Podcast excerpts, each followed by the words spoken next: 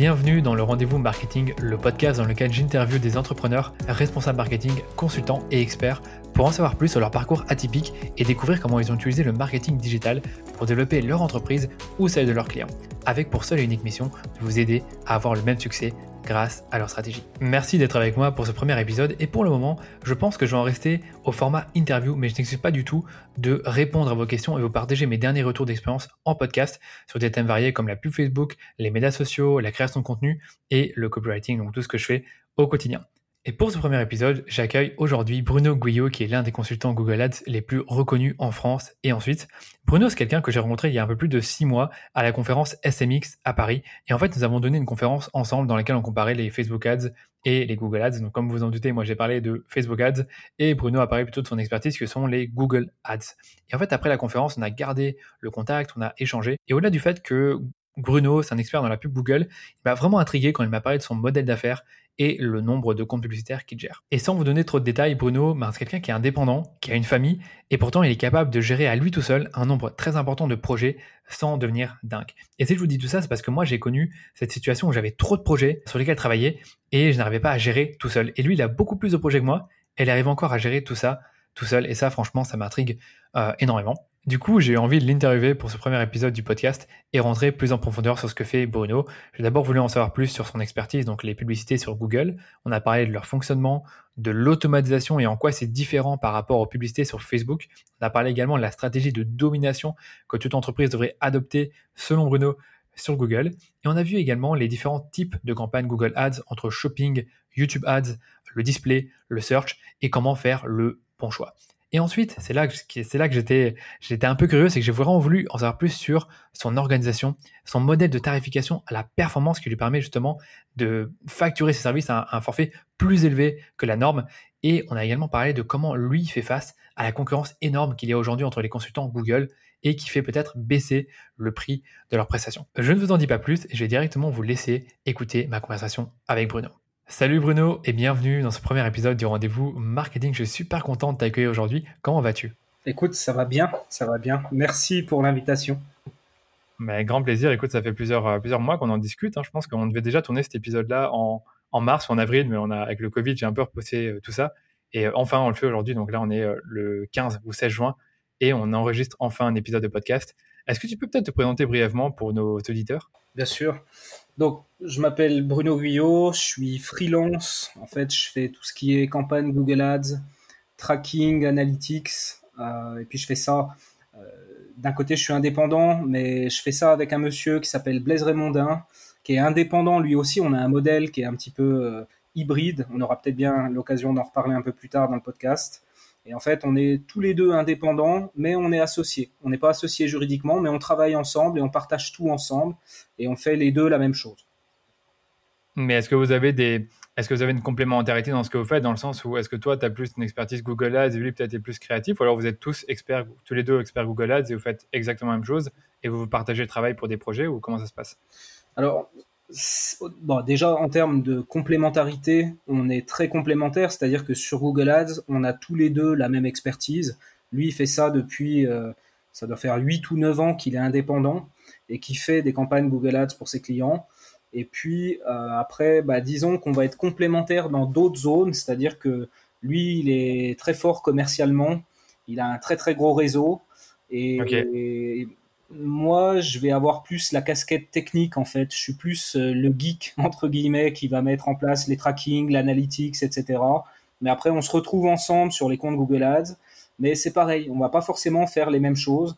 Moi, je vais plus encore une fois être un peu le, geek technique qui va structurer, qui va euh, euh, gérer un peu les enchères, etc.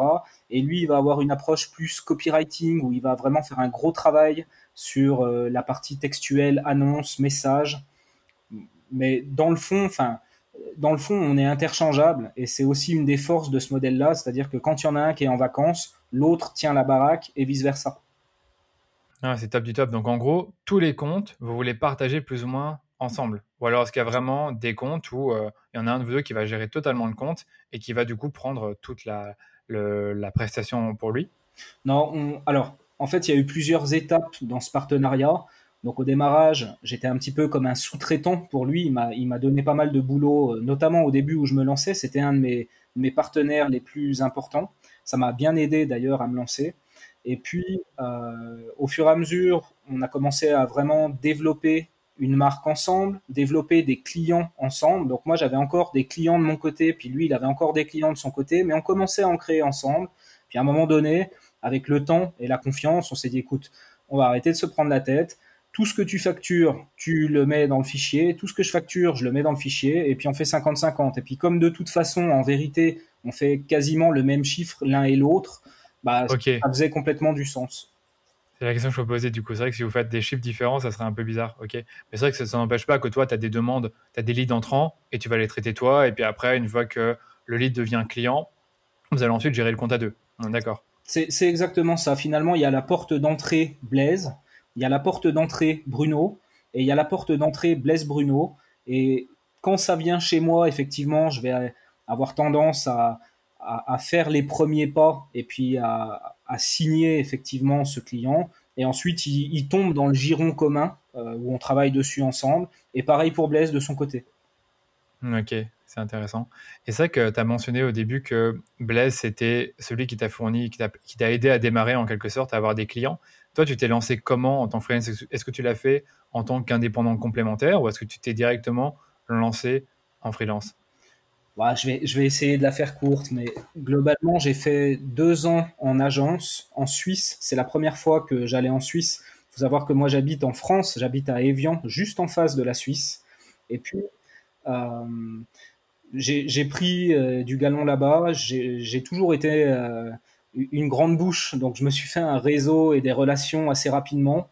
Et puis, à un moment donné, dans cette agence où j'étais, disons que je représentais une part de chiffre d'affaires assez conséquente. Et puis, j'avais j'avais envie de plus, j'avais envie de m'associer avec eux, j'avais envie que ça aille plus loin. Dans le même mhm. temps, je rencontre Blaise. Avec les personnes de l'agence à l'époque, on s'entendait très très bien, mais il n'y avait pas forcément moyen de trouver un accord à ce moment-là pour, euh, bah, pour s'associer. Et puis, bah, voilà, je suis resté cinq ou six mois le temps de finir ce que j'avais commencé avec eux. Je voulais surtout pas les laisser tomber. Et puis, euh, bah, voilà, au bout de six mois, j'ai, je me suis mis en indépendance seul. Blaise était mhm. un des partenaires qui, qui, me donnait du travail, qui m'a délégué euh, pas mal de choses, mais ça suffisait pas pour que je mange.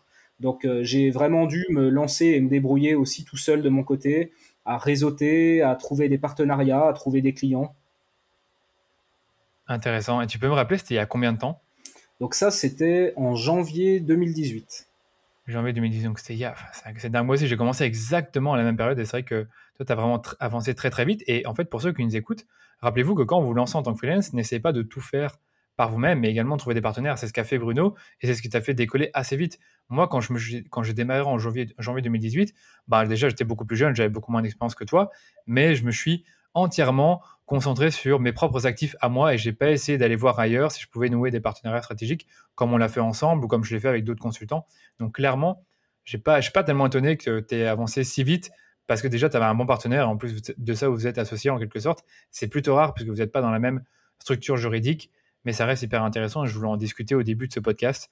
Mais pour moi, c'est bon, on a déjà fait un peu le tour de, ton parcours. Est-ce qu'il y a d'autres choses que tu veux rajouter qui pourraient être intéressantes pour nos, pour nos auditeurs? Euh, bah, Juste peut-être appuyer effectivement ce que tu dis. Euh, donc, bon, c'est vrai que me concernant, j'ai eu euh, la chance de, rencontrer Blaise, qui est bien sûr un partenaire, un associé, mais aussi quelque part un, mentor. C'est quelqu'un qui a quelques années de plus que moi, qui a déjà bien roulé sa bosse, qui connaissait, qui a déjà eu plusieurs entreprises. Enfin, voilà, c'est sûr qu'il m'a cadré, il m'a aidé à me structurer parce que je, enfin, avec, avec l'âge, ça va mieux, mais je reste un foufou qui part un peu dans toutes les directions. Je suis un passionné, euh, un peu à tendance extrémiste. Donc, il, m'a bien aidé à me structurer, il m'a apporté énormément, notamment au début. Et puis, le deuxième point que je voulais appuyer, c'est que effectivement, euh, bah, au, démarrage, on aura peut-être l'occasion de, parler de, formation un peu plus tard, mais c'est vrai que c'est ce que j'apprends à mes élèves au démarrage quand tu te lances en freelance. Le meilleur truc que tu devrais faire tout de suite, à mon sens, et c'est ce qui a vraiment très très bien marché pour moi, c'est de chercher des partenariats. C'est la première chose à faire. Des gens qui ont déjà des clients et qui sont des clients potentiels pour toi et qui vont faciliter finalement et te donner du boulot assez rapidement.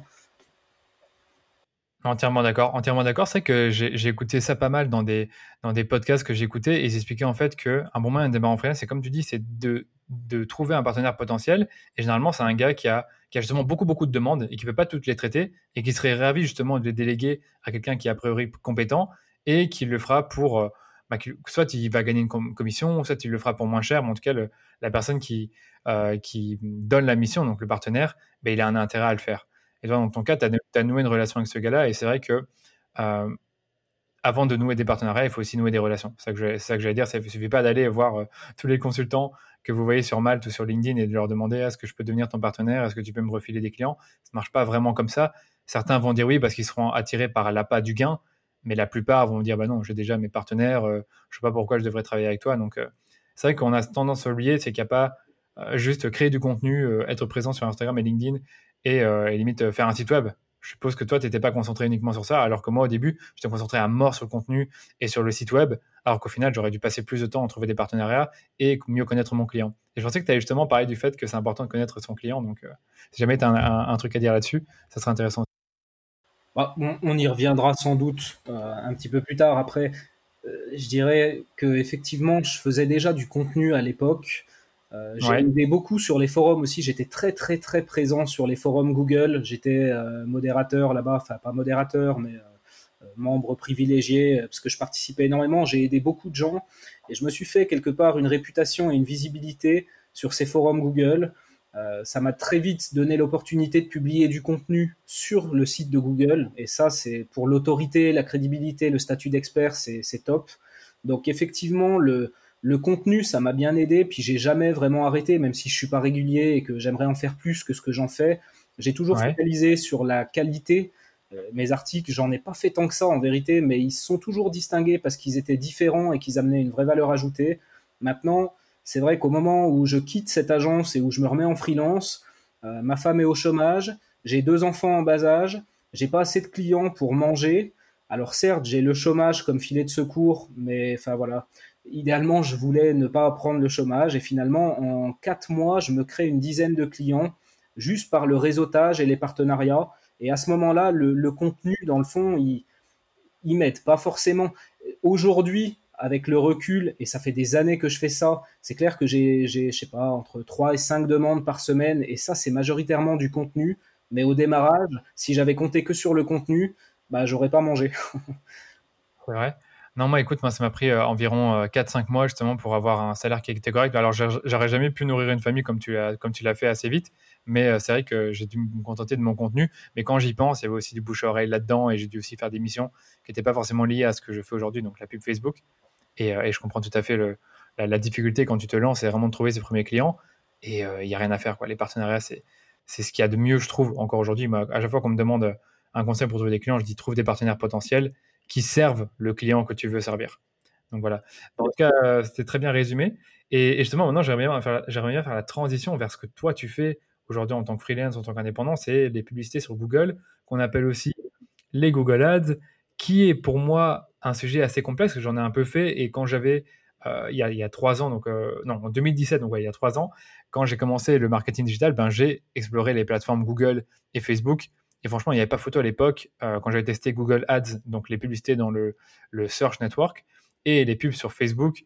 J'avais beaucoup, euh, j'avais trouvé que Facebook était beaucoup plus simple que Google pour la, création des campagnes et la gestion. Est-ce que toi, tu as un peu le même avis? Est-ce que pour toi, vraiment, la pub Google, c'est plus complexe que la pub Facebook? Alors, je dirais que, je dirais que oui, aujourd'hui, mais ça n'a pas toujours été le cas. En fait, il y a eu plusieurs phases.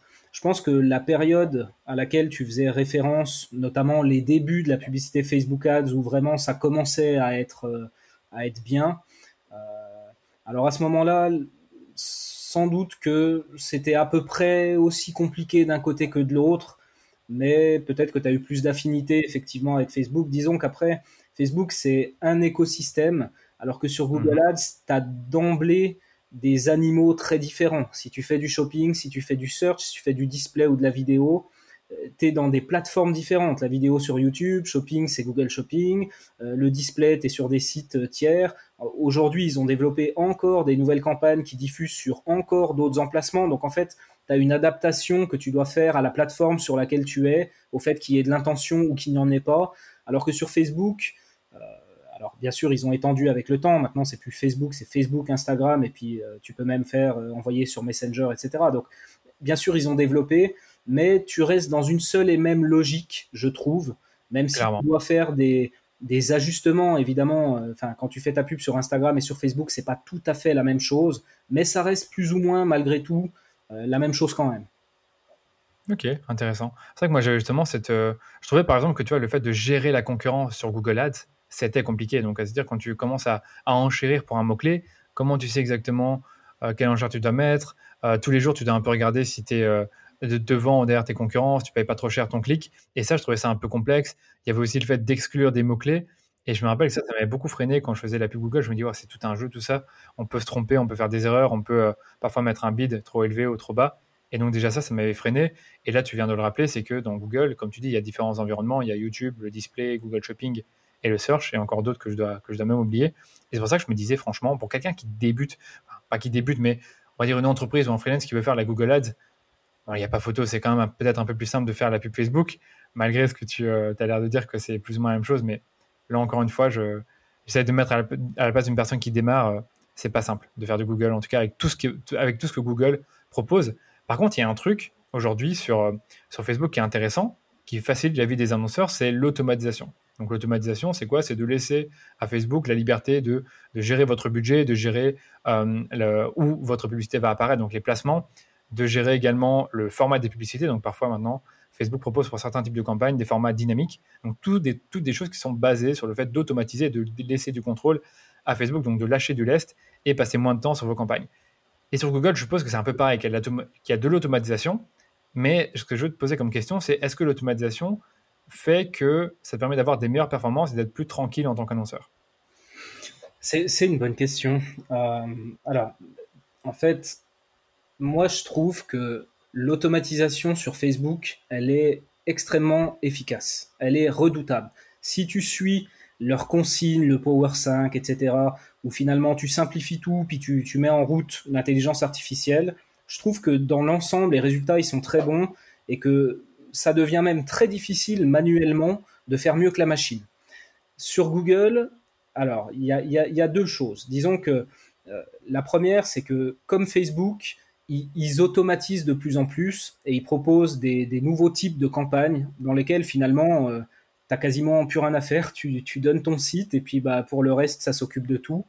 Maintenant, euh, quand, tu gères vraiment des campagnes Google, en manuel, tu n'as pas de mal à faire mieux que leur campagne automatisée. C'est-à-dire que moi, je trouve que c'est beaucoup moins abouti d'un point de vue performance que ce qu'il y a sur Facebook. Si tu mets des campagnes 100% automatisées sur Google et que tu fais pas trop attention, un petit peu comme tu pourrais le faire sur Facebook et avoir des bons résultats, sur Google, c'est encore la roulette russe. Et puis, euh, quand, tu, quand tu commences à gérer des campagnes manuellement, puis que tu compares la performance de tout ce qui est complètement automatisé par rapport à ce que tu peux faire toi, je dirais qu'on on fait vraiment mieux encore.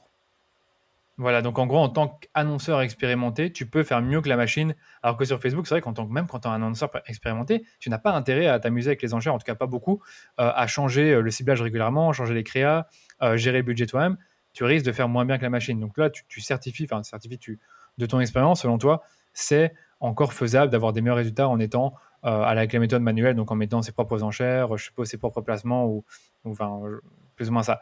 Par contre, euh, aujourd'hui, c'est vrai que Google, ils ont, je sais qu'ils ont des, fameuses campagnes que tu, comme tu dis, 100% automatisées. Et là, c'est encore un, niveau au-dessus de Facebook, non? Ou je me trompe? Euh, bah, Ça, il ressemble un peu dans le fond. C'est-à-dire que tu, ils ont notamment des, campagnes automatisées euh, en, display. Donc, tu, tu lui donnes jusqu'à 15 images, tu lui donnes 5 titres, 5 descriptions. Et puis, tu peux rien gérer au niveau des ciblages, c'est tout lui qui fait. Et puis, ah et puis voilà, puis t'espères que ça va fonctionner. Alors après, pour commencer à avoir du recul sur ces, campagnes-là, finalement, tu te rends compte qu'il y a aussi moyen de les optimiser. Alors, il fut une époque, tu optimisais certains éléments. Aujourd'hui, c'est plus les mêmes éléments que tu dois optimiser. Aujourd'hui, tu dois, tu dois ressentir l'algorithme. C'est vraiment ça. En fait, tu, tu dois le ressentir, tu dois faire de l'empathie pour l'algorithme et comprendre où est-ce qu'il en est, où est-ce qu'il galère, et, tu vas lui donner de l'oxygène et tu vas. C'est vraiment, euh, vraiment le seul truc que tu peux faire, mais ça a un impact majeur quand même. On a des campagnes qui vont euh, pas du tout performer, puis si tu les reprends en main correctement, même si tu peux pas optimiser quoi que ce soit, si ce n'est les enchères, le budget, euh, les, les algos, ils ont une manière bien à eux de réagir. Et finalement, c'est ça aussi qui fait la différence, c'est l'expérience avec les algos et comment tu les ressens et comment tu les connais, comment tu sais qu'ils fonctionnent. Et tu vas arriver à faire partir et démarrer des campagnes alors qu'elles marchaient pas du tout. Ouais, mais franchement, c'est aussi pareil avec Facebook. Il hein. ne faut pas croire que parce que vous lancez une campagne, que vous mettez une audience similaire à 1 ou 2% et, et une créa, que tout va bien aller. Parfois, il faut justement sentir le fait qu'il y a peut-être euh, y a beaucoup de clics, mais pas beaucoup d'ajouts au panier, peu d'achats, et que le simple fait de changer quelque chose dans la campagne, donc changer la créa ou euh, peut-être euh, segmenter un peu l'audience, même si ça paraît contre-intuitif, ça permet d'avoir des meilleurs résultats. Et en fait, il faut regarder toute une série de signaux. Il ne faut pas non plus croire que toute la machine fait le travail. Mais il est vrai que une fois que vous commencez à scaler sur Facebook, vous pouvez commencer à avoir une campagne avec euh, l'optimisation du budget de la campagne, quelques audiences qui, soient, qui sont vraiment larges, et ça paraît contre-intuitif. Vous avez vos créas qui ont déjà prouvé qu'elles marchaient bien, et après vous lancez ça, et ça peut très très très bien marcher sans que vous ayez rien à faire. Ça qui est un peu dingue avec Facebook, c'est cette euh, façon de vraiment créer la campagne avec le CBO, donc l'optimisation du budget, et après laisser Facebook gérer. Mmh voilà, ben, je pense on a, on, a, un peu parlé d'automatisation. Moi, je vais te poser une autre question par rapport à Google Ads. C'est toi, fondamentalement, avec tous les, les formats et les placements, euh, que Google propose, tu fais quel type de publicité sur Google pour tes clients? Bah, Alors, ce qu'il faut comprendre, c'est que la majorité des clients, euh, ils, voudront faire de la publicité, ce qu'on appelle le search, donc c'est-à-dire qu'ils vont acheter des emplacements publicitaires textuels dans une page de résultats. Au lieu d'être en cinquième page naturellement, bah, tu prends un emplacement dans les quatre premiers euh, résultats. Ça, je dirais que c'est au moins 80% de, la demande des clients en fait. Donc ils veulent aller au plus simple et être présents sur Google. Ils veulent que quand des gens recherchent une entreprise comme la leur, on puisse les trouver rapidement. Après, euh, pour les annonceurs de type e-commerce, on fait bien sûr du Google Shopping. D'ailleurs, si, si tu fais du e-commerce et que tu fais de la pub Google, il faudrait commencer par Shopping. C'est quasiment toujours le meilleur choix. Et puis, mhm. Bah après, sur des annonceurs un petit peu plus évolués, qui vont avoir un petit peu plus de budget, un petit peu plus de maturité aussi au niveau du digital. On va les emmener sur du display, sur de la vidéo. Et puis, euh, récemment aussi, ils ont sorti un, format qui s'appelle Discovery. Voilà. En, vrai, je pense que je fais l'intégralité du spectre de ce qui est possible, mais 80% de la demande des entreprises, c'est simplement du search. Du search. Ouais, donc euh, c'est encore le cas comme il y a 2-3 ans. Je me rappelle l'entreprise avec laquelle je travaillais, donc Ubico, il faisait que du search et un peu de display, c'est vrai, mais le display, franchement, je suis toujours, toujours étonné. Il n'y a pas beaucoup de clics. Alors peut-être qu'en remarketing, c'est mieux, mais je sais que les campagnes display, c'était souvent décevantes pour eux. Euh, toi, le display, ça marche bien pour tes clients? Alors, le, display, c'est gangréné par la fraude. C'est tout le problème. C'est-à-dire que les publicités, en fait, elles sont diffusées sur des sites qui n'appartiennent pas à Google et la, enfin, la plupart du temps. Il y a énormément de sites, c'est des vrais business, c'est-à-dire qu'ils montent des sites fantômes avec du contenu scrappé ou du contenu pourri, euh, histoire de dire qu'il y a un site. Et puis derrière, ils font passer des bots ou euh, des Indiens ou peu importe, euh, mais c'est du faux trafic. Et puis ils ont compris également que comment dire, Google, il va, il va favoriser les sites web sur lesquels il y a le plus de conversion. par exemple, si je suis un annonceur A, et puis je diffuse des publicités display sur tout plein de sites, bah, s'il y a un, de ces sites dans le tas qui vraiment génère beaucoup de conversions pour moi, alors Google, il va afficher toujours plus de pubs sur ce site-là, puisqu'il va gagner de l'argent comme ça. Et, ça devient du coup euh, contre-productif. En fait, le système marche sur la tête où euh, il y a une bonne intention. Évidemment, on veut que plus il y a des conversions, plus on va essayer d'afficher nos pubs là-bas. Mais le problème, c'est que ces conversions sont fausses. Donc, tu te retrouves avec des formulaires qui vont être remplis avec des faux numéros, des faux emails, euh, des trucs qui sont n'importe quoi. Et du coup, ça devient problématique. Donc, pour répondre à ta question, oui, le display, ça marche pour moi. Mais en fait, la fraude est ton ennemi et tu dois trouver des subterfuges et des moyens de contourner la fraude pour faire qu'enfin le Google Display, ça fonctionne. Quand tu arrives à contourner la fraude, ça marche très bien. Ok, et comment tu contournes la fraude Là, je suis maintenant. ouais. bah, c'est. En fait, les conversions qui sont faciles à faire. Les conversions qui sont faciles à faire, genre remplir un formulaire, euh, n'importe qui peut le faire. Un bot, un, Indien. Euh. Maintenant, si tu fais en sorte que la conversion, elle soit extrêmement compliquée à falsifier, admettons qu'il y ait un double opt-in, un double opt-in email ou un double opt-in SMS, bah là, ça devient tout de suite beaucoup plus compliqué de faire de la fraude. Et en fait, pour nos clients, on va mettre en place des systèmes de double opt-in, soit par SMS, soit par euh, confirmation email. Et la conversion se déclenche uniquement quand la personne, elle a soit validé que c'était bien elle par son numéro, soit par son email. Et de fait, en faisant ça, bah, tu, tu mets toute la fraude de côté, en fait. Super tip. Bah, merci. Merci pour ceux qui nous écoutent. J'espère que pour ceux qui font le Google Ads, vous avez bien noté, parce que ça me paraît très intéressant de faire ça. C'est vrai qu'il n'y a pas ces genres de choses-là sur Facebook. Ils ont leur audience network, mais euh, je sais qu'on peut exclure euh, certains sites. Mais c'est encore différent. Moi, je ne suis pas fan de, de l'audience network. Et euh, je sais que c'est un peu la, comparaison avec le display de, Google. Mais soit. Passons peut-être à la question suivante. C'est par rapport au placement. Enfin, je ne sais pas si on peut appeler ça le placement des produits que Google propose, mais dans tous ceux que tu as, as cités, Google Shopping, YouTube Ads, Discovery, Search. Euh, en tant qu'annonceur, comment tu fais ton choix avec tous ces, euh, tous ces produits? Alors, je sais que tu as, parlé du fait que beaucoup voulaient commencer par le search parce que c'est intéressant de, se positionner sur une requête. Mais est-ce que, par exemple, dans, certains cas, ils ont plus intérêt à faire Google Shopping ou YouTube ou Discovery? Est-ce que tu peux nous en dire plus? Bien sûr. Alors, en fait, j'ai un, comment dire, c'est un modèle mental, on pourrait appeler ça. Euh, c'est ce que j'appelle la stratégie de domination. Donc tu commences par cueillir les fruits faciles, et puis ensuite tu scales et tu vas là où c'est de plus en plus difficile en adaptant ton marketing aussi. Donc le plus facile, c'est d'aller se mettre en face des gens qui recherchent des entreprises comme la tienne. Donc ce que je dis toujours aux clients, c'est on va commencer en search parce que bah, de toute façon, il y a des gens qui activement recherchent des entreprises comme la tienne dans ta zone de chalandise. Aujourd'hui, ils te trouvent pas allons les chercher. Mettons-nous simplement en face de ces gens-là. Donc ça, c'est la première chose et c'est toujours la première évidence. Maintenant, je nuance mon propos dans le sens où quand tu fais du e-commerce, c'est la même réflexion, mais c'est plutôt Google Shopping. Tu commences par shopping en e-commerce. Et puis après, une fois que tu as la rentabilité là-dessus, que tu prends tout ce que tu peux prendre, eh ben, tu vas en vouloir plus, mais tu peux plus en avoir plus parce que le search, c'est ni plus ni moins qu'un volume de recherche. Puis quand tu prends toutes les recherches qui sont possibles et qui te ramènent de l'argent, bah après, tu es, plafonné en fait. Tu plafonné par le nombre de gens qui cherchent chaque jour. Donc du coup, c'est le moment où tu vas aller utiliser du display ou de la vidéo pour pouvoir aller chercher un reach beaucoup plus important et, et scaler finalement.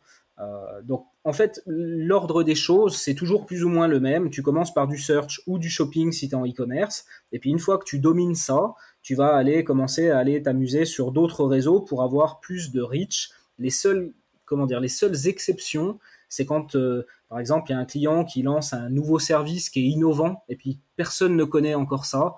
Alors à ce moment-là, il faut y aller sur de la vidéo et il faut que ta vidéo, elle cartonne et qu'elle explique bien la valeur ajoutée du produit. Je vois ce que tu veux dire. Bah après, il y a aussi il y a aussi YouTube. Je voulais t'en parler un peu parce que YouTube, c'est il y a énormément de trafic sur YouTube. C'est une sorte de Facebook en quelque sorte pour le ciblage. Si j'ai bien compris, on a le ciblage par audience similaire, le remarketing, probablement des centres d'intérêt, je suis quasiment certain. Et, euh, et ça, je me dis que ça peut être intéressant pour les annonceurs qui, qui font déjà de la vidéo, qui ont déjà des vidéos euh, qui présentent leurs services ou qui présentent euh, leurs offres. Est-ce que c'est intéressant de faire de la pub YouTube directement ou est-ce que ils ont tout intérêt à plutôt commencer par le search? D'après ce que tu as dit D'expérience, ah, vraiment ça dépend. D'expérience, c'est mieux d'aller en search en premier parce que souvent, les assets, les, vidéos des entreprises, elles sont pas terribles. En fait, le truc, c'est si, si les boîtes qui créent des vidéos pour les entreprises, elles avaient un copywriter à l'interne, quelqu'un qui comprend le marché, qui comprend comment on fait de la vente, et qui faisait des vidéos sur le même modèle qu'on fait des pages de vente, alors on commencerait par aller faire de la pub sur YouTube avec ces vidéos-là et on ferait un massacre parce que aujourd'hui sur YouTube, la publicité vidéo, elle reste encore très très bon marché. C'est sans doute le seul emplacement où tu peux avoir des conversions à ce prix-là. Tu peux être même plus bas que ce que tu peux avoir en search, qui est pourtant le roi des réseaux, entre guillemets. Donc, euh, vraiment YouTube, c'est la créative qui fait tout, c'est ta vidéo. Et malheureusement, les entreprises, elles ont des vidéos qui sont des vidéos souvent corporate où on parle de nous et de nous et encore de nous et ça fait plaisir au patron quand il voit la vidéo, il est fier de la montrer à sa femme. Mais à côté de ça, les clients ils voient ça et ils se disent mais qu'est-ce que c'est que qu'est-ce que que ça? Encore une pub de merde. dans le fond, c'est ça quoi. Hmm, d'accord. on est d'accord, c'est que sur YouTube, c'est horrible. Quand je vois des pubs sur YouTube, à chaque fois, je vois que l'annonceur il va, il capter mon attention. Parfois, je suis intéressé, parfois non. Mais globalement, on a envie de skipper l'ad. Donc, c'est très très compliqué de, capter l'attention de la personne et de la garder. Donc je me doute que sur YouTube, il, faut vraiment avoir des bonnes compétences, comme tu dis, en copywriting, en création de vidéos, euh, en motion également. Je pense que c'est aussi important qu'il y, ait pas mal de motion dans d'animation dans les vidéos. Mais c'est vrai qu'il je veux revenir sur YouTube parce que franchement, c'est un, réseau qui, qui m'intéresse quand même beaucoup. C'est euh, un produit que j'ai entendu parler par Gary Vaynerchuk, qui l'a très bien vendu. C'est la possibilité de recibler, en quelque sorte, un utilisateur sur YouTube selon les mots-clés qu'il a recherché sur Google. Donc, admettons que moi, je cherche euh, sur Google assurance auto. Eh bien, a priori, un annonceur euh, auto, enfin, un, annonceur assurance auto pourrait me remontrer une vidéo qui me parle d'une assurance. Est-ce que toi, tu as déjà fait ça pour tes clients et quels ont été les résultats? Alors oui, bien sûr, ça s'appelle des audiences d'intention personnalisées. Et effectivement, tu vas pouvoir donc soit donner des mots-clés que la personne elle recherche sur Google euh, et puis globalement, dans les 7 jours, si la personne elle a recherché ça, Google il te met tout ça dans ton audience et puis tu vas pouvoir recibler ces gens-là. Tu as une deuxième option aussi qui est de, de dire bah, selon les sites qu'ils ont visités. Si par exemple les sites de, tes concurrents ou des sites d'information dans une industrie bien spécifique, enfin voilà, tu peux mettre n'importe quelle URL. Google il va regarder les gens qui visitent les URL en question et il va te les mettre à disposition évidemment de manière agrégée, anonymisée, mais en théorie, tu, peux recibler ces gens-là selon ce qu'ils cherchent sur Google et selon les sites qu'ils visitent aussi. Est-ce que je l'utilise? Oui, bien sûr, ça fait partie des, meilleurs ciblages à utiliser quand tu fais de la publicité sur YouTube. Donc, euh, je l'utilise. Les résultats, les résultats, dans l'ensemble, ils sont très bien. Après, vraiment, encore une fois, sur YouTube, c'est la créative qui fait tout. Évidemment, il ne faut pas faire un ciblage euh, et cibler à côté. Il faut un minimum de jugeote et de, bon sens. Mais si tu fais un ciblage, euh, euh, tu as, plein de types de ciblage. Je pense c'est à peu près aussi complexe que Facebook. Tu en as vraiment, vraiment beaucoup. Événements de la vie, données démographiques, centres d'intérêt. Qu'est-ce que les gens sont sur le, sur le marché pour acheter? Tu vois, par exemple, en fait, Google, il, sait tout ce que tu fais, tout ce que tu regardes. et puis si par exemple, tiens, demain, tu décides que tu as envie d'acheter un appareil photo, tu vas commencer à regarder des sites d'appareils photo, tu vas aller euh, faire des recherches sur les appareils photo. Google, il sait immédiatement. Et en fait, il va te, il va te catégoriser, il va, mettre dans une, il va te mettre dans une audience et il va dire que toi, tu es sur le marché pour un appareil photo et n'importe qui peut te cibler euh, en utilisant ce qu'ils appellent des audiences in-market euh, de gens qui recherchent un appareil photo. Ok, et une question que je vais poser là-dessus, c'est est-ce que tu, est-ce que en tant qu'utilisateur, tu restes longtemps dans cette audience-là? Parce que tu vois sur Facebook, en mettant tu t'intéresses au yoga euh, je sais pas, en 2020, euh, je pense qu'en 2022, tu peux encore être, tu peux encore être ciblé avec des pubs qui visent des personnes intéressées par le yoga parce que j'ai l'impression que Facebook, une fois qu'il te met dans un intérêt, il ne te retire pas l'intérêt. Et je te dis ça parce que j'ai déjà été voir mes intérêts à un instant, donc par exemple il y a un an, un an et demi, et je vois qu'aujourd'hui c'est quasiment les mêmes. Donc ça n'a quasiment pas bougé. Est-ce que sur Google c'est pareil? Alors c'est c'est plus ou moins pareil. De toute façon, comme sur Facebook, tu, si tu vas sur Google, My Account, puis tu regardes un peu le, le profil que Google pense connaître sur toi, tu as certaines choses qui sont bien, puis tu en as d'autres qui sont euh, à l'ouest. Mais l'audience in-market, tel que c'est vendu, il prend les signaux des sept derniers jours. Donc celles-là, elles sont censées être fraîches, et c'est censé être sept jours glissants. Non, c'est puissant, ça, c'est vraiment puissant. C'est vrai qu'il y a tellement de trucs. Parce que je connais pas assez Google Ads, donc on pourrait discuter de tous ces produits, tous ces ciblages, mais ça a l'air très très complet aussi. Encore une fois, je reste persuadé que c'est une bête plus, plus dure à dompter que, Facebook pour un débutant. Bref, passons à la suite. Un autre truc que tu disais dans une conférence qu'on a donné ensemble au SMX, parce que c'est là qu'on s'est rencontrés, tu parlais du fait que euh, les campagnes Google Ads, ça ne fait pas tout. Donc ça c'est normal, tout le monde le sait, il suffit pas juste de lancer des campagnes, il faut aussi un site web qui convertit si possible, euh, qui est responsive sur mobile, puisque la pub généralement, elle se diffuse sur mobile et je pense sur Google beaucoup aussi. En tout cas sur Facebook, je pense c'est euh, plus de 80% ou 90% qui est, qui est diffusé sur mobile, donc c'est énorme. Euh, donc tu parlais de la landing page. Tu disais la landing page, c'est ultra important quand tu fais des campagnes Google, des campagnes Google Ads, pardon. Et je vais te demander, c'est quoi toi la formule que tu utilises pour rédiger une landing page qui convertit, puisque c'est, puisque c'est un service que tu proposes aussi à tes clients? C'est vrai, c'est vrai que c'est marrant, tu vois. Je, me suis présenté euh, spontanément au début. J'ai dit je fais du, du, Google Ads et je fais de l'analytics et du tracking. Il se trouve que je fais aussi effectivement des pages de vente et que c'est devenu un automatisme quasiment chaque nouveau client qu'on signe, on lui vend une landing page, euh, sauf si vraiment le site, on estime qu'il est bien, mais dans la plupart des cas, c'est pas, c'est pas souvent, pour être honnête. Et c'est même pas pour euh, vendre des landing pages, c'est juste que nous, nous, on a un mode de, de rémunération où on fonctionne à la performance. C'est-à-dire que si tu fais du e-commerce, on te facture un pourcentage de chiffre d'affaires qui est généré par les publicités Google, un, pourcentage qui, qui sera rentable pour toi, évidemment. Si tu fais de la génération de prospects, on va te prendre un forfait par prospect. Et en fait, pour nous, la performance, bah, elle est vraiment pas optionnelle parce que s'il n'y a pas de performance, on se rémunère pas. Et du coup, bah, ça, c'est très problématique. Donc, c'est pour ça qu'on vend systématiquement des pages de vente parce que, comme tu dis, euh, aujourd'hui, en fait, je pense que c'est à peu près partout pareil sur toutes les plateformes. Il y a tellement de concurrence, c'est devenu tellement facile de faire de la publicité Google ou de la publicité Facebook. En tout cas, même si tu connais rien, tu peux prendre des campagnes 100% automatisées, puis tu y arriveras. Par contre, ce qui commence à vraiment être différenciant, c'est la page sur laquelle tu envoies les gens. Et maintenant, pour répondre à ta question précisément, je dirais que la formule, bah, c'est toujours plus ou moins la même. Déjà, la première chose, c'est il faut connaître le marché. La deuxième chose, c'est est-ce que ton produit il répond à un vrai besoin Il y a énormément d'entreprises qui se lancent aujourd'hui puis qui répondent pas à des vrais besoins. Ils ont, ils ont eu une idée ou ils ont vu que ça marchait dans un autre pays ou en vrai des, des entreprises qui font des études de marché en 2020, il y en a très très peu. Et finalement, euh, tu te retrouves avec des, gens qui proposent un produit qui, qui plaît euh, à pas grand monde. Donc euh, ça, ça fait partie des choses qu'on vérifie aussi. Est-ce que ton offre, elle plaît à quelqu'un? Ton marché, on veut le connaître, on veut savoir c'est quoi ses crispations, ses peines. Et, ensuite, derrière, bah, on, va, on va monter une page qui va vraiment résonner dans la tête de quelqu'un qui est censé être la cible du produit et on va aller appuyer sur euh, les galères qu'il rencontre et puis on va lui dire à quel point notre produit il va lui simplifier la vie et puis après bah, les, formules classiques hein, un peu de social proof euh, euh, une incitation à l'action qui est claire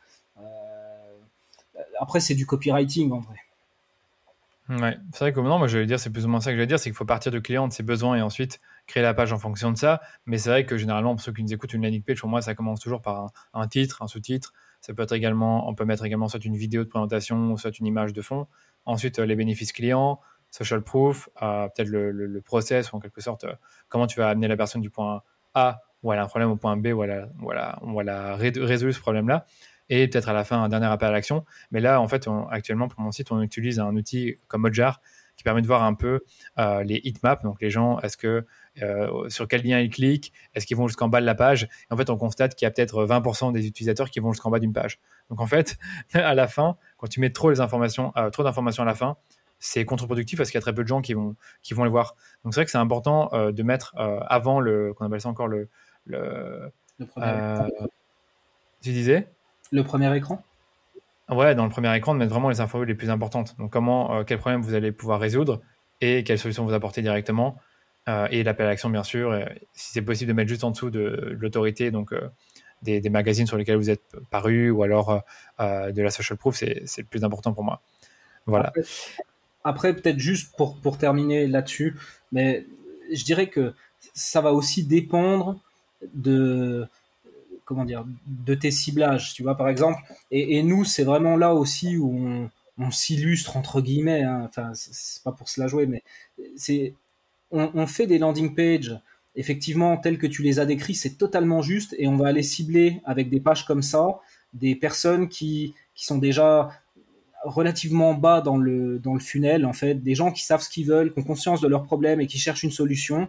Mais là où aussi on, va se différencier, c'est que on va accompagner les clients au fur et à mesure et on va créer des nouvelles pages qui vont commencer plutôt par une approche problème et qui vont nous permettre d'aller cibler des personnes qui qui sont pas encore en recherche active de solutions, qui ont peut-être même pas encore tellement compris qu'elles avaient un problème, mais elles en ont un.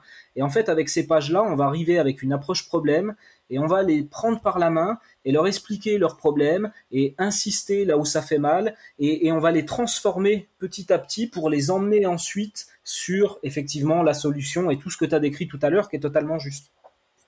Ça, c'est une pépite. Hein. C'est qu'on a tendance à oublier, c'est que dans un marché, il y a toujours des gens la, grande majorité qui n'ont pas conscience de leur problème, une autre partie qui ont conscience de leur problème mais qui sont peut-être pas forcément en train de chercher une solution, encore une autre qui cherche activement une solution et d'autres qui sont prêts à acheter. Donc si je comprends bien, toi, tu en quelque sorte dans ton process, tu as une landing page qui va justement décrire le problème et appuyer sur les points de douleur et ensuite proposer peut-être euh, un guide ou quelque chose qui n'est est pas trop agressif pour euh, générer une conversion.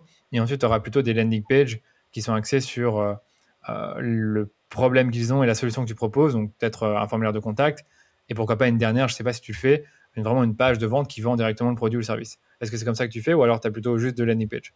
Moi, c'est exactement ça. C'est vraiment toujours la même chose. Stratégie de domination. On commence par aller là où les gens sont chauds, ils sont mûrs, ils recherchent activement une solution. Et là, on leur file une landing page où tout de suite, finalement, les gens, ils veulent de l'action. Donc là, tous les éléments pour euh, avoir l'action, ils sont là. Et au fur et à mesure où on domine, on va élargir les ciblages, aller sur des gens qui auront plus une approche problème. Et du coup, on va faire des nouvelles landing pages complètement adaptées, en fait, au cycle de vente de là où les personnes qu'on va cibler, elles se trouvent. D'accord.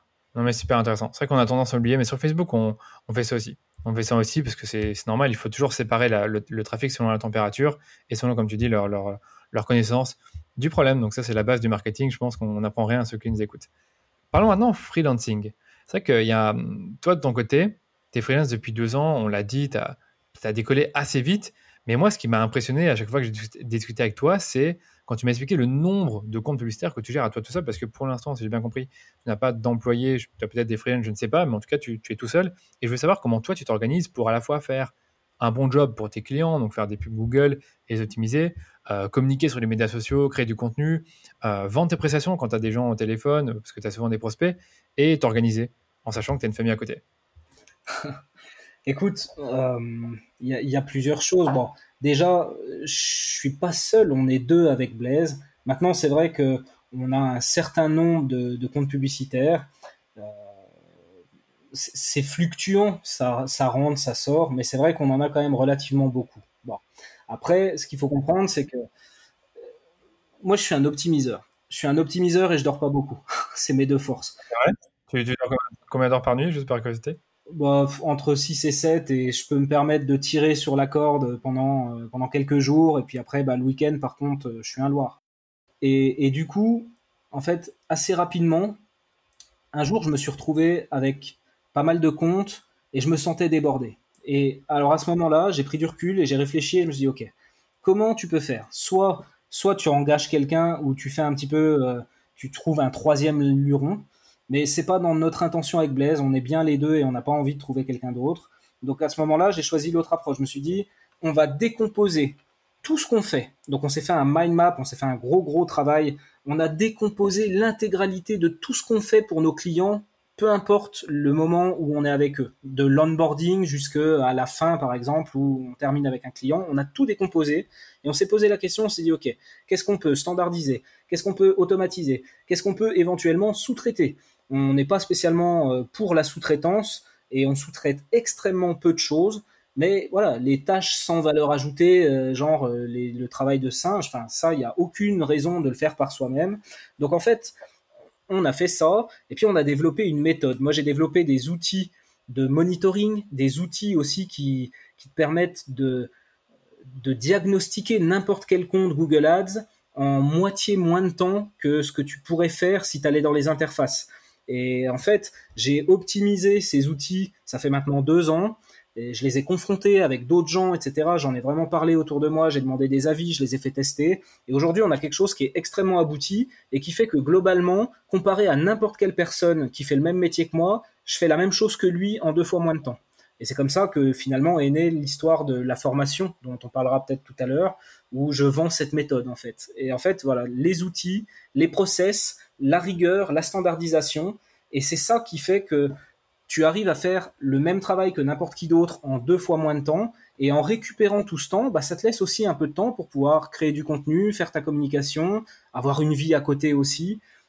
Et en fait, voilà, vraiment, en résumé, c'est tu t'arrêtes, tu prends du recul, tu réfléchis à ce que tu fais et tu l'optimises.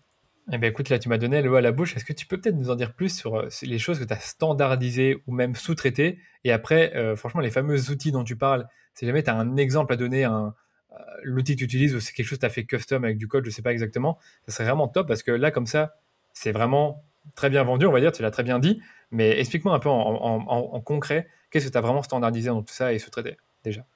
Alors, on a, on a plus ou moins tout templétisé dès lors qu'il y a quelque chose qui revient et qui est, euh, qui est déjà venu une fois au précédent.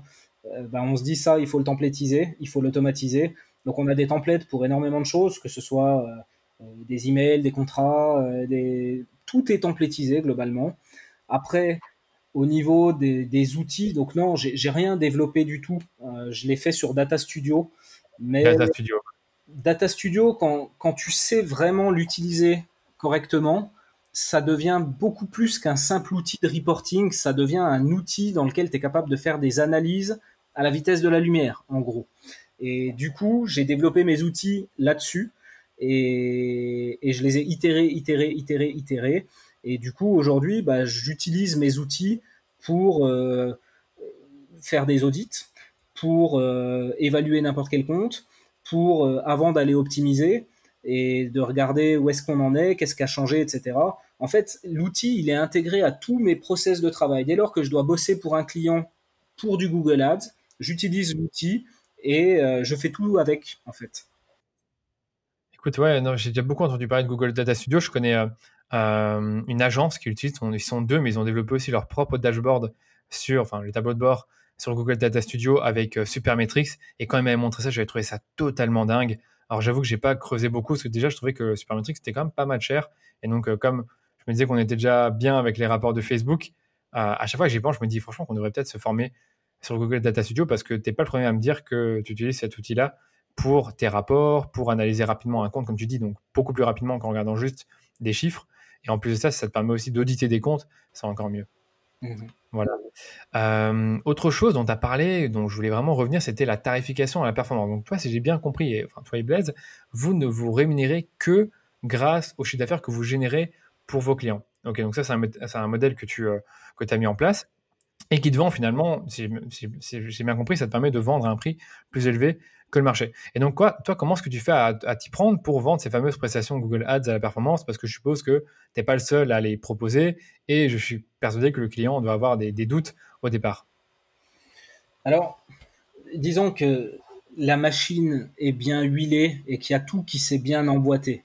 Aujourd'hui, encore une fois, très modestement, mais j'ai une, une petite notoriété, une réputation d'être un gars qui travaille bien et qui obtient des résultats.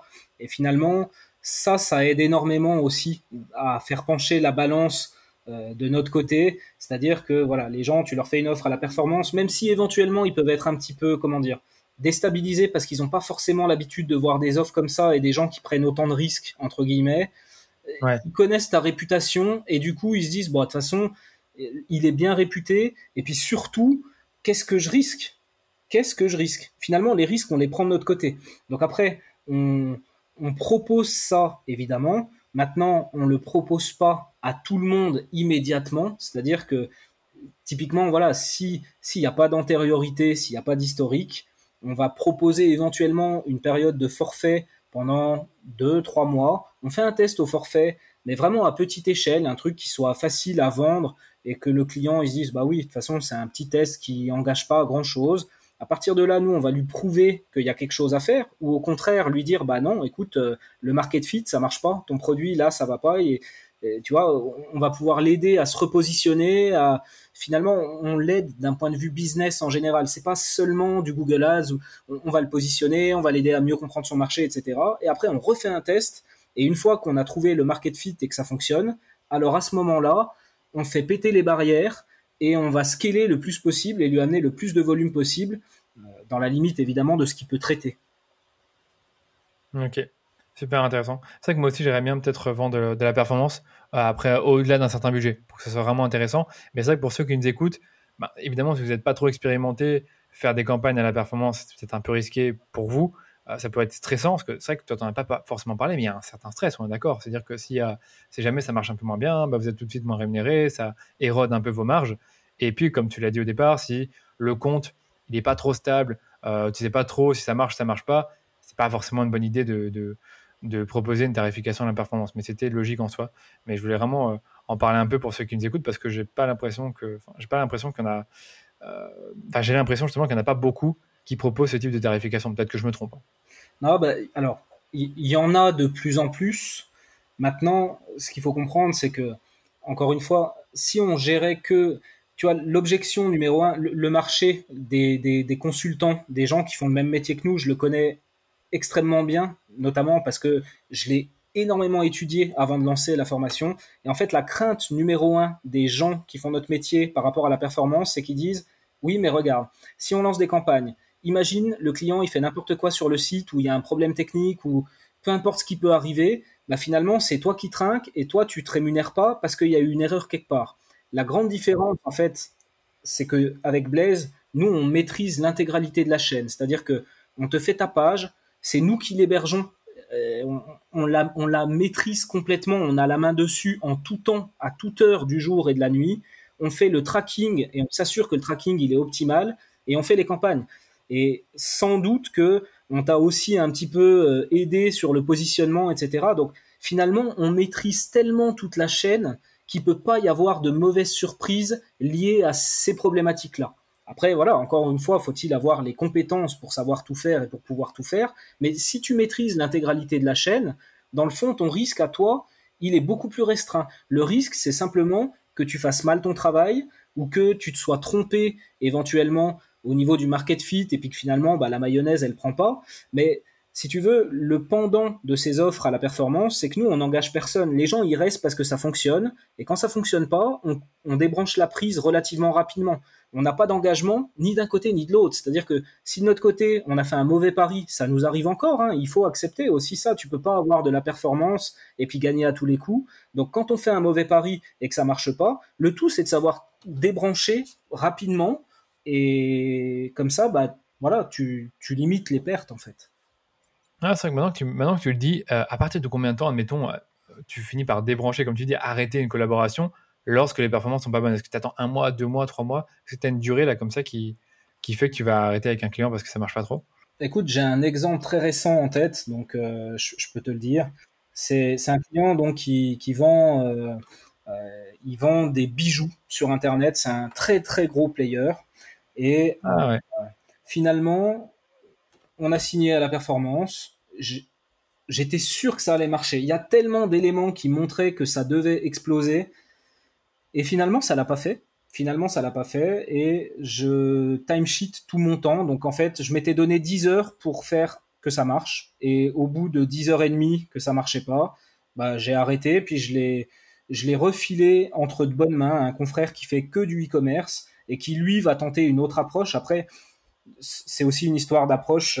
Je sais que mon approche, elle marche dans la plupart des cas, mais il y a des fois où ça marche pas et il faut juste savoir le reconnaître. Il faut juste aussi, et ça c'est très très difficile pour des, des gens comme nous, se dire ok, t'as échoué et t'arrêtes là, tu limites les frais. Il y a toujours cette tentation de se dire euh, allez, tu, tu continues, tu vas y arriver, c'est sûr. Moi en plus je suis un obstiné, je suis un acharné, mais il faut à un moment donné avoir conscience de ces biais cognitifs qu'on a tous et qui est juste de se dire, OK, lâche l'émotionnel, regarde rationnellement les chiffres, tu t'étais donné 10 heures, là ça fait 10 heures et demie, tu arrêtes.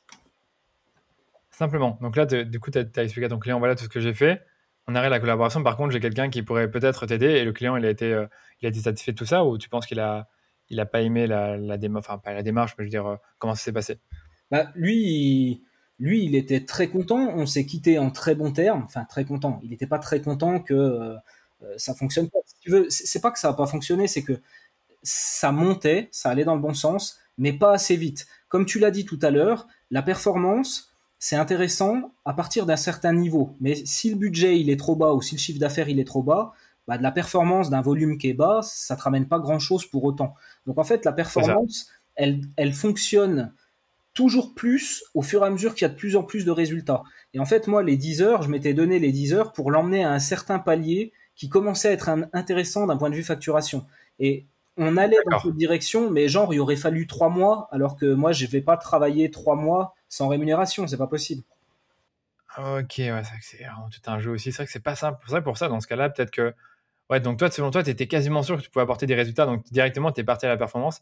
Moi, je sais pas, j'aurais été plus prudent. Enfin, j'aurais, moi, je prends moins de risques que toi, donc j'aurais peut-être proposé un forfait les deux premiers mois, une sorte d'installation, en quelque sorte, des campagnes, et, et ensuite euh, passer à la performance. Parce que c'est vrai que là, ça a dû te mettre beaucoup de pression. Et euh, ça tombe au final, comme tu dis, après 2-3 mois, ben, tu auras peut-être réussi la, la mission de, de, scaler le campagne, enfin, de scaler les campagnes à un niveau acceptable pour que la performance qui est générée, enfin le pourcentage que tu prends, te, te donne euh, une tarification intéressante. Oui. On ne saura jamais. Ouais, on ne saura jamais. Après, c'est vraiment une question de, de mindset et d'optimisation aussi du portefeuille client. Je ne veux pas rentrer trop en détail là-dedans, mais euh, effectivement, ton portefeuille client, c'est comme un compte Google Ads, c'est-à-dire que c'est un asset que tu vas pouvoir optimiser. Après, évidemment, il y a des gens il faut faire très attention, il faut mettre les formes, il faut être poli, respectueux, tu laisses jamais un client dans la merde, mais à part ça, et à côté de ça, et en étant très correct et en faisant les choses très humainement, à la base, un portefeuille client, tu dois aussi l'optimiser. Donc j'ai toujours de la place pour rentrer des nouveaux clients, et, et, le but, c'est de faire des tests en fait. Notre métier, c'est on fait des tests dans tout. Et quelque part, bah, quand tu testes avec un nouveau client, tu fais un test avec lui. Je suis très clair aussi au départ, tu vois. Au départ, je leur dis, euh, on va partir à la performance, on va faire ça. J'ai souvent des clients qui me disent, ouais, mais pourquoi on ferait pas au forfait euh, Tu vois, limite, okay. gêné que je prenne autant de risques. Et je leur dis, bah non, en fait, on, on va y aller comme ça, il n'y a pas de souci. Si ça marche, on va gagner tous les deux, ça va être super. Et si ça marche pas, bah moi j'aurais tenté mon approche et puis ça t'aura rien coûté et puis bah on débranchera la prise rapidement et je te trouverai quelqu'un d'autre qui aura peut-être plus de chances que moi de réussir parce qu'il est spécialisé dans ton domaine ou parce peu importe la raison en fait. Après heureusement ça arrive pas souvent mais tu peux pas ne pas prendre de risques enfin forcément si tu fais de la perf comme ça tu prends des risques et donc il y a aussi des fois où ça marche pas.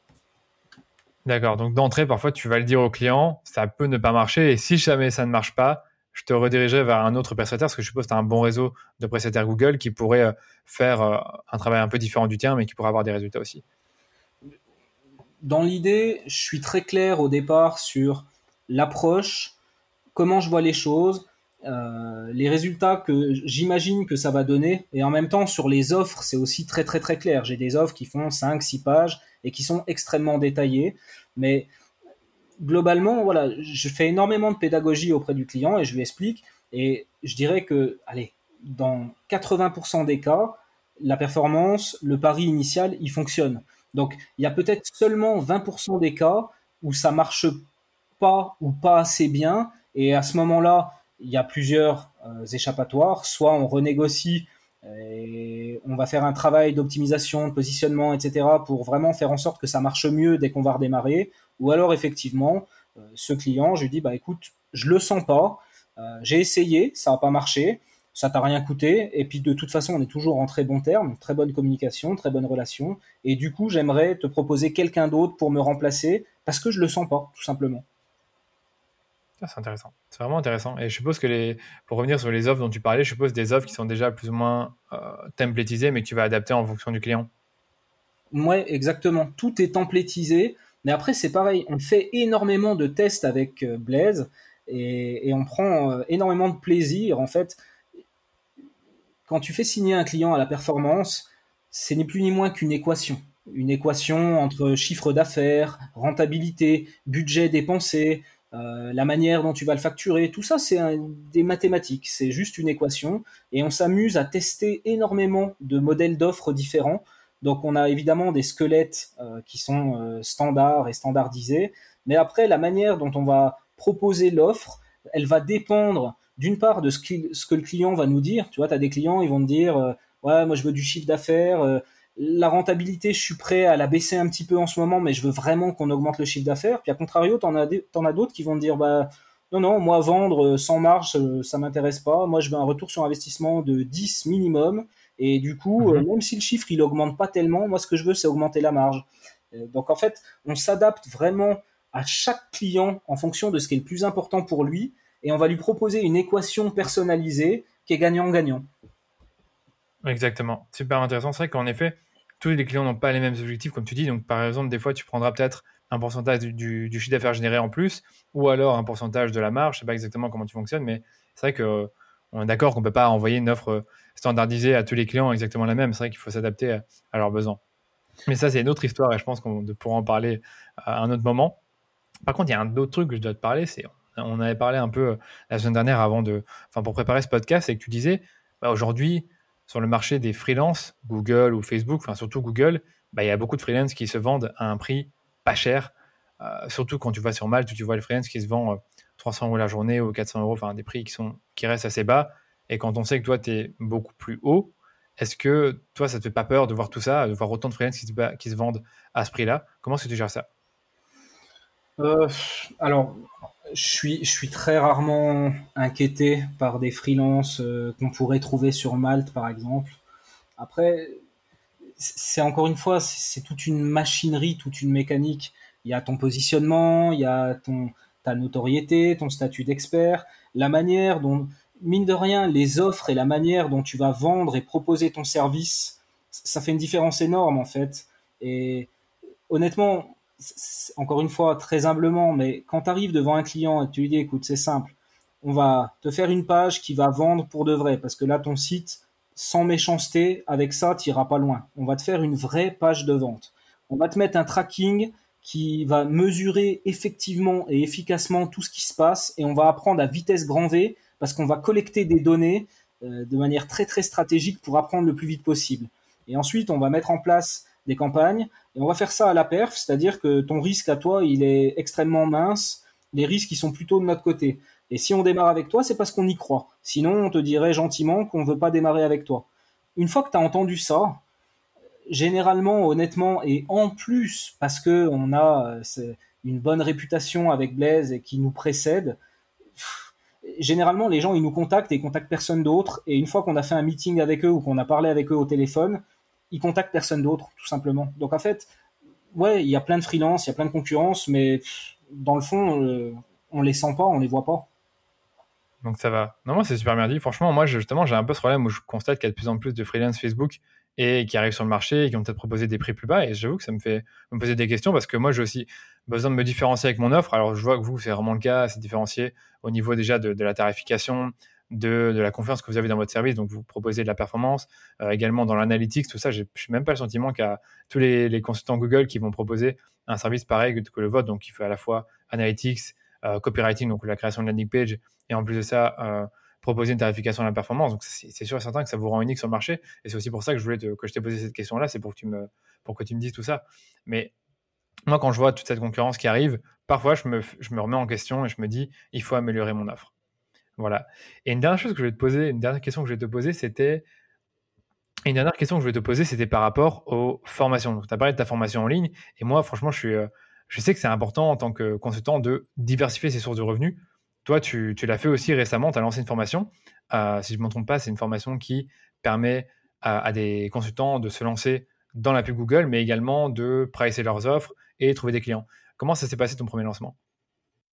Euh, Alors, ouais, effectivement, tu as toute une partie qui va t'apprendre la méthode de travail Google Ads, euh, mais aussi les landing pages, le tracking.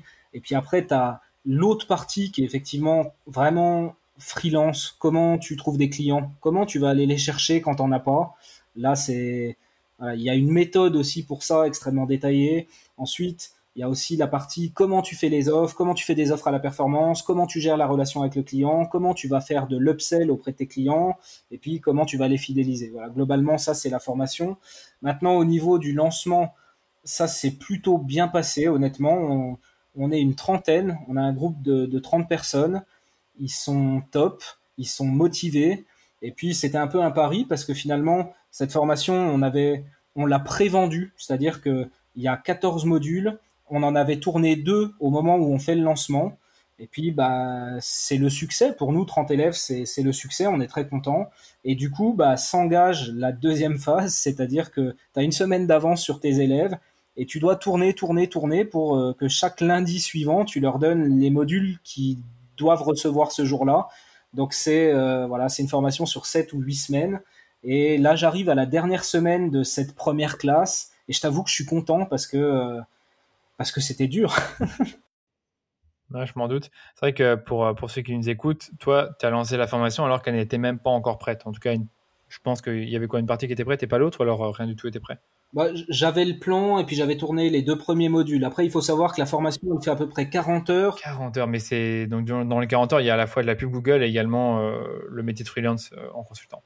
bah, en 40 heures, en 40 heures, on t'apprend tout ce que tu as besoin de savoir pour être consultant Google Ads parce que c'est la forte étiquette. Maintenant, on a des gens qui font du SEO puis qui font aussi juste un tout petit peu de Google Ads à côté. On a des gens qui sont des couteaux suisses et puis qui gèrent tout le marketing digital de, des clients mais qui voulaient se spécialiser sur Google Ads. On a des gens qui sont en agence, qui envisagent de partir en freelance mais qui pour l'instant euh, n'ont pas osé sauter le pas. Et finalement, ça, ça matche bien pour tout le monde. Ok, top. Bah écoute, moi aussi, hein, quand j'avais lancé la formation, j'ai appris plein de choses. Mais moi, j'avais créé la formation euh, avant. Et je pense que si c'était à refaire, je ferais comme toi. Je ferais vraiment euh, une première partie. Et puis après, je créerai les modules au fur et à mesure, même si c'est beaucoup de, beaucoup de stress. Par contre, je demanderai énormément de feedback sur les modules pour les améliorer. Et puis après, euh, évidemment, je referai un autre lancement plus, on va dire, officiel. Parce que là, c'était plutôt un. Je sais pas si c'était un pré-lancement ou une sorte de. qu'on appelle ça encore? J'ai oublié le nom, mais un bêta testing, un truc comme ça je me suis inspiré de ce que fait, euh, je sais pas si tu connais Jeff Walker, le mec qui, qui a fait Product Launch Formula. Et en fait, c'est ce qu'on appelle un seed launch, c'est-à-dire que tu fais un lancement et t'as pas encore le produit. En fait, tu te sers du lancement pour créer le produit. Donc effectivement, comme tu l'as dit, euh, alors c'est très stressant. Il faut tourner, il faut délivrer. D'un autre côté, c'est top aussi parce que bah, tu connais l'humain, on a tous tendance à procrastiner et finalement quand ta deadline elle est courte et que t'as pas le choix, bah tu vas vraiment à l'essentiel et tu délivres, tu délivres, tu délivres. Donc ça c'était très très bien. Sans doute que si je l'avais tourné avant, j'aurais procrastiné, il m'aurait fallu peut-être 6 8 mois pour la faire alors que là on l'a sorti en 7 semaines. Et puis euh, effectivement énormément de récoltes de feedback, j'ai des évaluations pour tout, on est extrêmement proche, j'ai fait des groupes WhatsApp on, est sans cesse en discussion. Enfin, c'est un peu comme euh, une tribu de potes où on est euh, ensemble euh, et on échange sans arrêt. Donc, je suis tout le temps en quête, effectivement, d'avoir du feedback. J'améliore sans cesse. Quand il y a des blancs, je retourne des vidéos pour être sûr que voilà le sujet soit traité dans son intégralité. Et effectivement, maintenant, j'envisage un second lancement à plus grande échelle. Maintenant que le produit il est fait, fini, éprouvé, voilà, je suis en train de collecter des, des témoignages qui vont m'aider à faire le, prochain lancement. Ouais. c'est totalement normal. C'est qu'au début, quand tu lances une formation, tu n'as aucun témoignage, donc c'est déjà pas facile. Et euh, évidemment, moi, je trouve que franchement, c'est une super approche. Donc, merci d'avoir partagé. Il y a une dernière question que je vais te poser, qui sera la, la question rituelle du podcast. C'est est-ce que toi, tu fais de la pub Facebook? Parce que moi, c'est un peu euh, mon, dada pour promouvoir ton, ton activité ou même celle de tes clients. Je sais pas si tu, tu fais ça en plus euh, dans tes prestations, mais je suis curieux de savoir un peu la réponse. Alors, j'en fais pas pour moi, même si pour le prochain lancement de la formation, je vais sans doute en faire. Je veux me donner une chance de voir euh, ce que ça peut donner.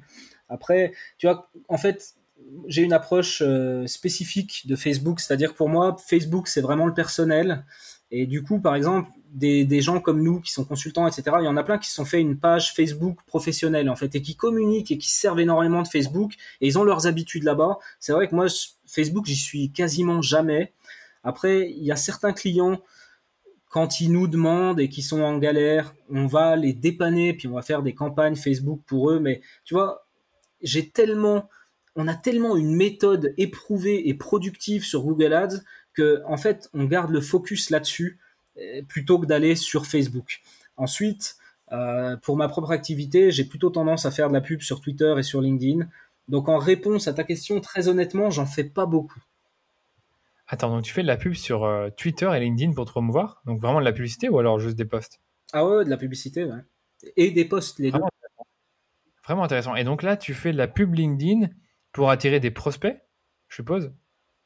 Alors sur LinkedIn, je fais de la visibilité premium parce que c'est quelque chose qui coûte cher. Donc euh, je fais un ciblage de sniper. Je, cible vraiment pas énormément de monde. Mes audiences, elles sont petites. Mais par contre, les gens que je cible, c'est tous des clients idéaux à quelque chose près, parce que je sais totalement qui est mon client idéal. Et puis sur Twitter, par contre, là, j'ai une approche plus massive. D'ailleurs, tu vois, la, formation, je fais 30 élèves. La seule dépense que j'ai faite, c'est 600 euros d'investissement sur Twitter. C'est le seul truc que j'ai fait. D'accord. Et, tu sais si ces investissements, ils ont été concluants? Ah ouais. En termes de... Il y, a, à peu près euh, entre un tiers et la moitié des élèves qui ne me connaissaient pas et qui ont vu la pub sur Twitter. C'est totalement dingue. Alors, pour ceux qui nous écoutent, c'est vrai que Twitter, c'est un peu l'endroit où tous les consultants traînent. Beaucoup de consultants Google sont là. Je sais pas comment ça se fait, il y a plein de SEO et de SEA qui sont sur, euh, sur Twitter. Je ne sais pas pourquoi.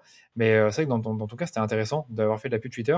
La pub LinkedIn, faudra peut-être qu'on en reparle parce que moi j'ai toujours trouvé ça super cher. Il faudrait que tu m'expliques donc avec quelle offre tu arrives euh, pour, pour cibler les personnes que, que, tu veux cibler sur LinkedIn. Parce que ça, je me suis déjà interrogé là-dessus. Est-ce que j'ai intérêt en, un intérêt en tant qu'agence de publicité Facebook de cibler, j'en sais rien, moi, des dirigeants, des CEO, des, des CMO d'entreprises avec, avec lesquelles je devrais travailler avec la pub LinkedIn je sais pas. Mais c'est vrai que la pub Facebook pour promouvoir mon activité, moi je ne fais pas beaucoup non plus. Enfin, pour promouvoir les services parce que j'ai pas l'impression que mon client idéal se trouve vraiment sur Facebook et qu'il euh, passe beaucoup de temps là-bas. Après, tu as, vraiment les spécificités de la, de la, plateforme. Tu vois, sur LinkedIn, pour moi, hein, c'est ma vision de la chose, euh, mais c'est soit tu fais de la visibilité premium auprès d'une audience que vraiment, euh, tu, tu, sais, voilà, c'est des décideurs, c'est tes clients idéaux. Et là, en fait, tu, tu payes de la visibilité. Donc là, tu vas au CPM et puis tu t'en fous des clics, tu t'en fous de combien tu payes par clic. Tu veux juste que ces personnes-là, elles te voient et qu'elles te voient régulièrement. Il faut juste que tu sois très pertinent. Et à contrario, je vais faire aussi ma pub sur LinkedIn pour promouvoir certains articles de blog. Et puis là, bah, pareil, j'enchéris au CPM, mais je cible tellement bien les personnes, tu vois, en fonction de compétences ou de groupes, par exemple, dans lequel elles se situent, que je sais que mon contenu, il est hyper pertinent pour eux, et du coup, je vais avoir un taux de clic entre 2, 3, des fois 4%, et là, tu payes tes clics euh, entre 30 centimes et 50 centimes, mais tu payes au CPM, en fait. Ah, c'est. Je veux bien que tu montes ça un jour parce que ça m'intéresse vraiment beaucoup d'en savoir plus cette méthodologie-là parce que je connais peu de gens vraiment qui font la publicité LinkedIn, enfin, je veux dire des consultants. Et là, tu as l'air d'avoir des, des, résultats intéressants à partager. Enfin, en tout cas, euh, pour toi. Et si jamais tu as le temps de me montrer, je suis assez curieux de les connaître. Ben, en tout cas, merci à toi euh, d'avoir été présent, d'avoir délivré autant de valeur pour ce premier épisode. Et une chose que je dois te demander, c'est où est-ce qu'on peut te retrouver? Parce qu'il y a beaucoup de, de, gens qui ne te connaissent peut-être pas. Est-ce que tu peux me dire comment est-ce qu'on peut te contacter ou te, retrouver sur le web? Bien sûr. Euh, bah, bah, soit, soit on tape Bruno Guyot et puis on tombera sur mon site ou la chaîne YouTube. Enfin voilà, on n'a pas de mal à me trouver si on tape mon nom sur Google ou sinon sur le site blaisebruno.com où là c'est euh, notre site à Blaise et moi euh, sur lequel voilà on, explique ce qu'on fait et on peut nous contacter. Merci encore une fois pour toutes tes réponses Bruno, je te dis à bientôt. À bientôt. Alors, ça vous a plu? Merci beaucoup d'avoir écouté jusqu'au bout ce premier épisode de Rendez-vous Marketing. Vous imaginez pas à quel point ça me fait plaisir de pouvoir partager des choses dans un podcast. En tout cas, j'espère que l'épisode vous a plu et qu'il vous a appris des choses euh, grâce à l'expertise et le parcours de Bruno Guyot. D'ailleurs, si ce podcast vous a plu et qu'il vous a aidé, alors la meilleure façon de me remercier, c'est de me laisser un avis sincère et objectif sur iTunes ou Apple Podcast, parce que c'est comme ça que je pourrais augmenter la visibilité du podcast. N'hésitez pas non plus à parler du podcast autour de vous. Et si vous avez des questions sur le podcast ou des personnes que vous aimeriez que j'interviewe, n'hésitez pas à m'envoyer un message privé sur LinkedIn ou Instagram. Je vous ai mis le lien de mes réseaux sociaux dans les notes de l'épisode. Voilà les amis, j'en ai terminé pour aujourd'hui. N'hésitez pas à vous abonner à ma newsletter ou au podcast pour être notifié dès que je sors un nouvel épisode. Je vous ai mis le lien pour vous inscrire à ma newsletter, c'est danieloduchesne.com slash blog. Vous retrouverez ce lien dans les notes de l'épisode. A bientôt pour un nouvel épisode du Rendez-vous Marketing.